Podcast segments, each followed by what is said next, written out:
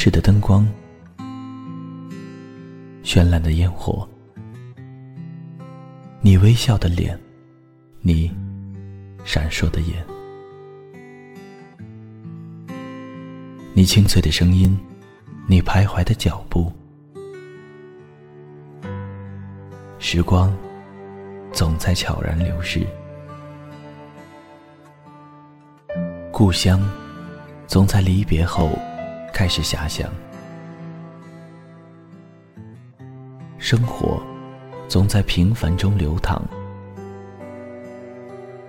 梦想总在暗淡后发光，爱情在你伸出双手的那一刻。拥抱希望，给时间一场旅行，让我们在时光的静止中沉睡在声音的世界。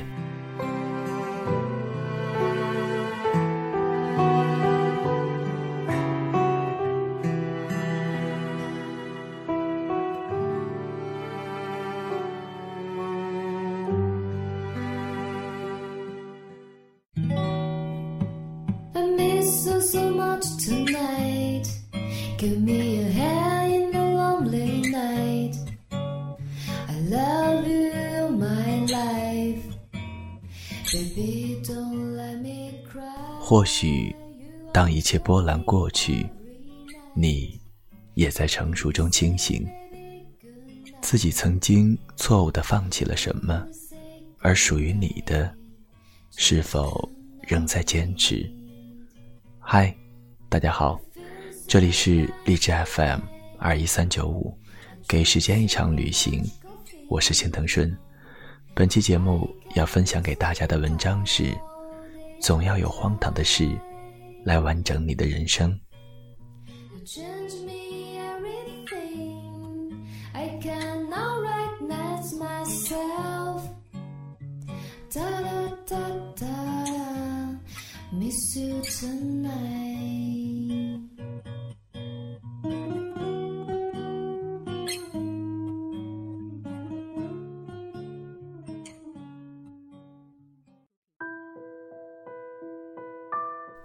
这个世界有那么多未知，每一天时间都不够用，只是我们习惯了，把自己活成不了解自己的人。想要什么，想去哪里，就连想爱的人都不确定。天南地北的转啊转，遇见太多的人，经历太多的事，但都毁在一颗不够坚定的心上。Red 说。人的命过一天少一天，爱的人见一面少一面，根本没有时间矫情。我跟 Red 是在大学学生会认识的，凭着我中学画了六年黑板报的傲人战绩，刚进学生会宣传部就扛下了画活动海报的重任，于是大大小小的活动。都要我苦逼的蹲在办公室门口画海报，往往一画就直奔了零点去了。当然，我并不孤单，那个时候陪着我的还有 Red。Red 是个伪文艺妹子，杀手乐团死忠，听歌会跟着抖的那种，但穿的衣服都是素色小清新，看的书都是安妮宝贝。最关键，有一头自带柔光的长发，拿去拍洗发水广告都不用做后期的。他卡通字体画的特别好，经常就是我排版，他写字。刚认识那会儿，碍于他女神属性太明显，我这等屌丝只得站在一旁看着。他蹲在地上，头发铺满了整个后背，美好的像一幅画。后来熟络了，才知道他骨子里的女神经本色。于是我们俩一人一耳机听摇滚，边画画边玩他的头发。他头发从不保养，只用一个绿色瓶子的洗发水。他说那些发膜啊、护发素啊都是骗人的。他这头发经不起折腾，每天给他喝杯凉茶就特别高兴。我当时就觉得这头发跟他人一样，简单，好满足。大二那年，Red 在他们摇滚同好会里跟一个外校的好上了。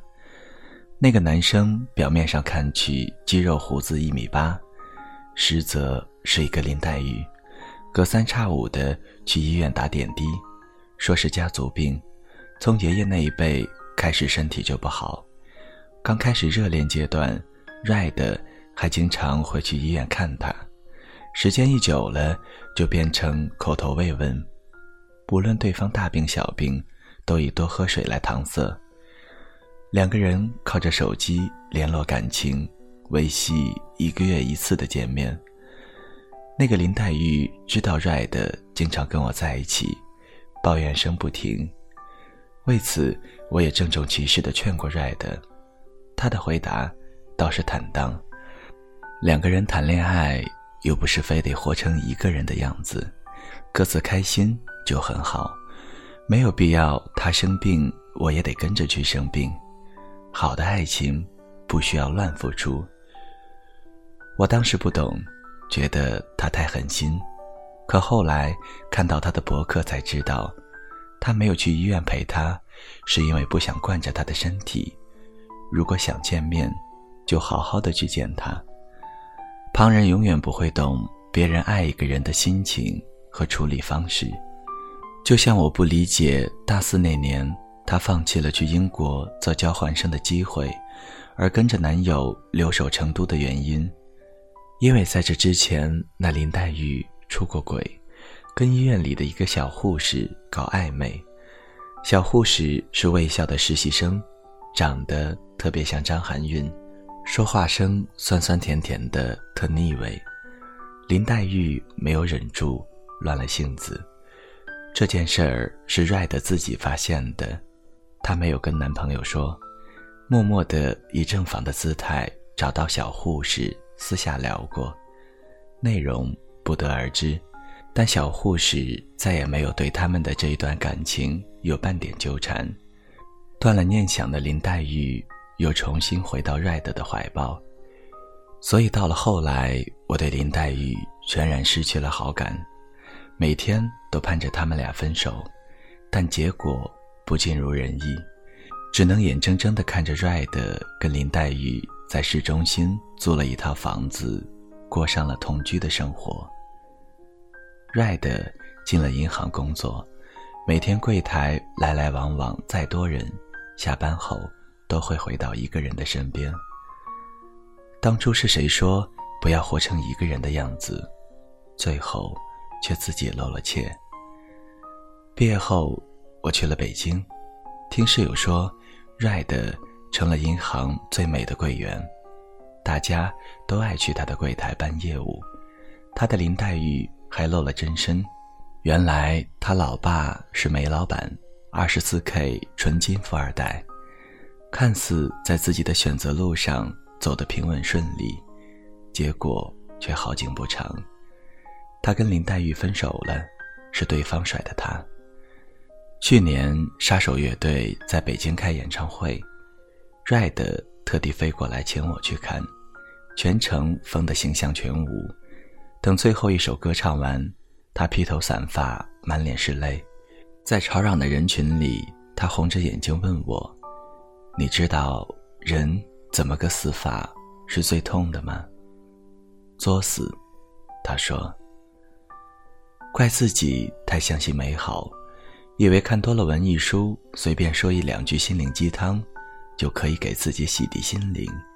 但其实所有的鸡汤都是炖给别人喝的，拥有的时候看不见尽头，到头了，才知道曾经的矜持都是白搭。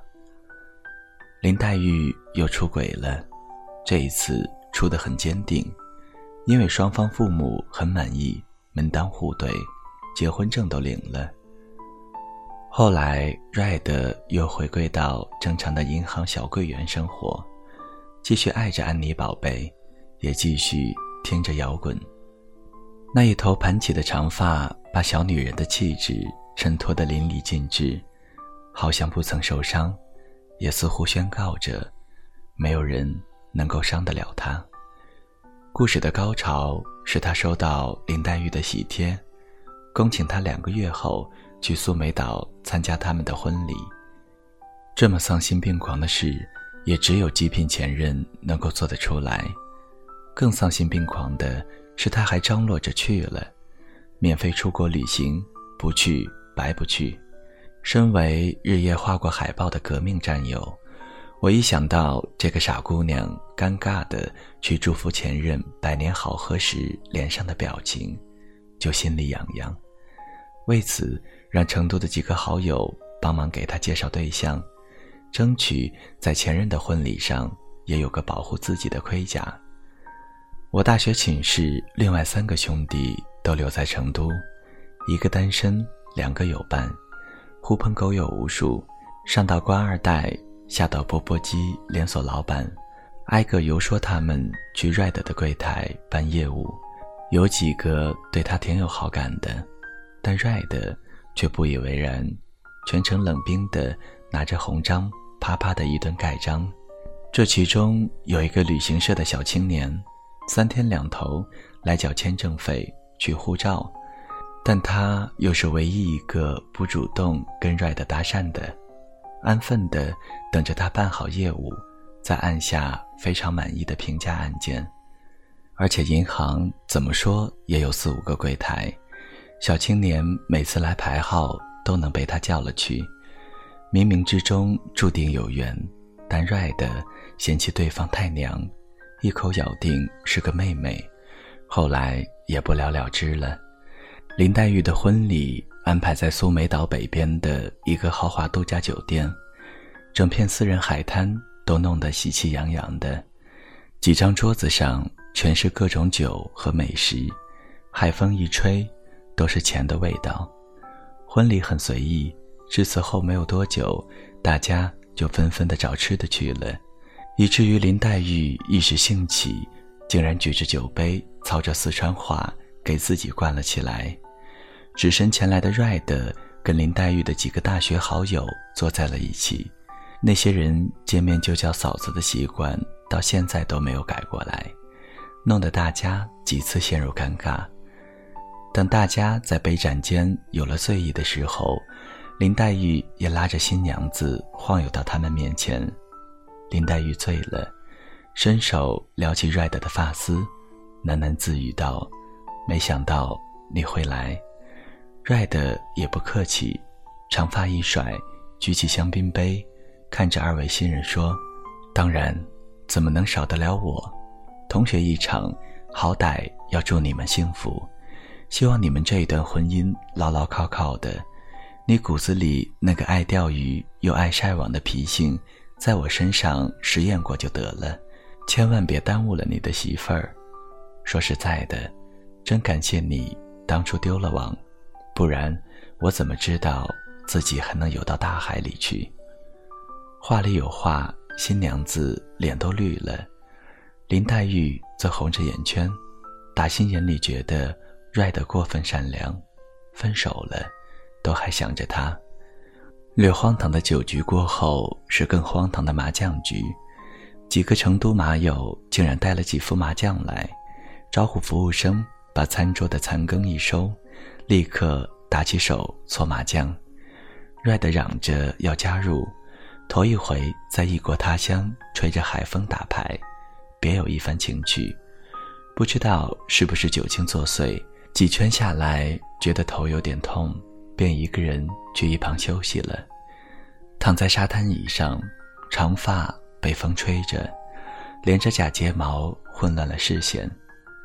有那么一瞬间，她好像看到了大学时跟男友亲昵的情景，恍惚间想起方才给男友交了份子钱，口口声声的叫对方老公，仿佛还是昨天的事情。她觉得困。于是眼睛一闭，就什么都不知道了。再次见到 Red 是今年四月，我出版了新书，终于能够回到成都签售，家人和朋友都来捧场，唯独缺了 Red。想想从两个月前他去了苏梅岛后，就似乎断了联系。我以为是各自忙碌，但那天才知道，Red 正在市里的医院躺着，半个月前刚做了手术，脑袋里长了个瘤，让他直接晕在了前任的婚宴上。事情的荒唐远不止这一些，比如这颗瘤让他一睡就睡成了重度昏迷，让他爸妈第一次飞去国外，居然是去医院签女儿的病危通知书，还因为以为要做开颅手术，于是剪掉了他留了二十多年的长发。不知道为什么，知道他的长发被剪掉，比知道他得了这个病还让我难受。室友说他的手术很顺利，微创，没有开颅，但现在走路没有平衡，左耳的听力也有些下降，还得靠时间去康复。去医院之前，我先给他打了个电话，一听是个老阿姨接的，便当然以为是他的妈妈，问他找一下 Red，他粗哑的嗓音却告诉我，他就是。我喉咙一紧，有些犹豫的去看了他，怕到时候控制不住情绪。一个当初跟你玩闹的大活人，现在病殃殃的躺在床上，这种事没发生在自己身上，就真的体会不到那一种听到对方声音就想哭一场的冲动。见到 Red 的时候，他正在看书，一切都比我想象的好。没有瘦，气色也挺好的，只是眼睛里的光淡了些，像是被手术割走了精神。他也没有戴帽子，直面自己现在的小寸头，见我来就一个劲的呛我说：“现在也是个小名人，也愿意来看我这等草民。”我哭笑不得，埋怨这么大的事居然不跟我说。他倒是。又搬出大学时讲鸡汤的姿势，说这种事多一个人知道，就只有担心和同情。第二天还得做各自的事，每个人都不容易。他抓紧康复，我们抓紧生活。这鸡汤一讲，再看他光秃秃的脑袋，我只能借说话的档口吞气，把眼泪给憋回去。他说自己醒来的时候，头发就没有了，也难过，也伤心，枕头都哭湿了好几个。但后来想想，自己也是死过一回的人了，头发跟这比起来太微不足道。就像刚失恋那一段时间，也觉得天黑过，世界塌过，觉得今后也不会再这么爱谁了。但后来。总要学会妥协，因为还是会奋不顾身的去爱一个人，还是会遇见比今天更糟糕的事情。他之所以落得这步田地，还这么想得开，其实还因为一个人，那个在旅行社上班的小青年，成了这一段时间照顾 Red 的红旗手。当初流连在 Red 的柜台间闷骚的暗恋。终于变成了大方袒露的心声，从出钱到出力，从安慰父母到陪 Red 康复，事无巨细，以至于压力太大，弄成了面瘫，左脸做不出表情来，颇有些患难夫妻的意味。那天在离开的路上，恻隐之心作祟，想起大学时 Red 蹲在我面前，头发铺满背的样子。就想揉眼睛，越揉指节越湿。他剪去了长发，似乎就没有什么放弃不了的了。属于 Red 的青春，好像就在这里结束了。但想想，应该正在到来。写故事之前，刚跟他通了电话，说他转了医院，离小青年的家更近了一些。那边的父母也可以帮忙照顾。我告诉他，即将变成这篇故事的主人公，他就让我给他取一个小姐的昵称。我想了想，不如就叫“活得明白小姐”吧。我们每个人都会经历生活的不易，但眼泪和抱怨都是用来发泄的。要走的人不会因为你哭一场就留在你身边，让你委屈的事也不会因为你的怨闷就蓦然消失。生活总要不时的挤出一个微笑，好让自己知道，当我们没有选择权利的时候，只有咬牙面对。或许当一切波澜过去，你也在成熟中清醒。自己曾经错误的放弃了什么，而属于你的，是否仍在坚持？杀手乐队有一首歌里这样唱道：“他们带给我快乐，用爱包围我，我轻踏靴子，愉快的回家。”我想，Red 一定会感谢那些在他生命里离开和留下的人。已经过去和未完成的事，因为有了伤害和荒唐，才完整了他的人生。在找到属于自己的靴子前，愿你黑夜有灯，梦里有人，坚定并一直美好着。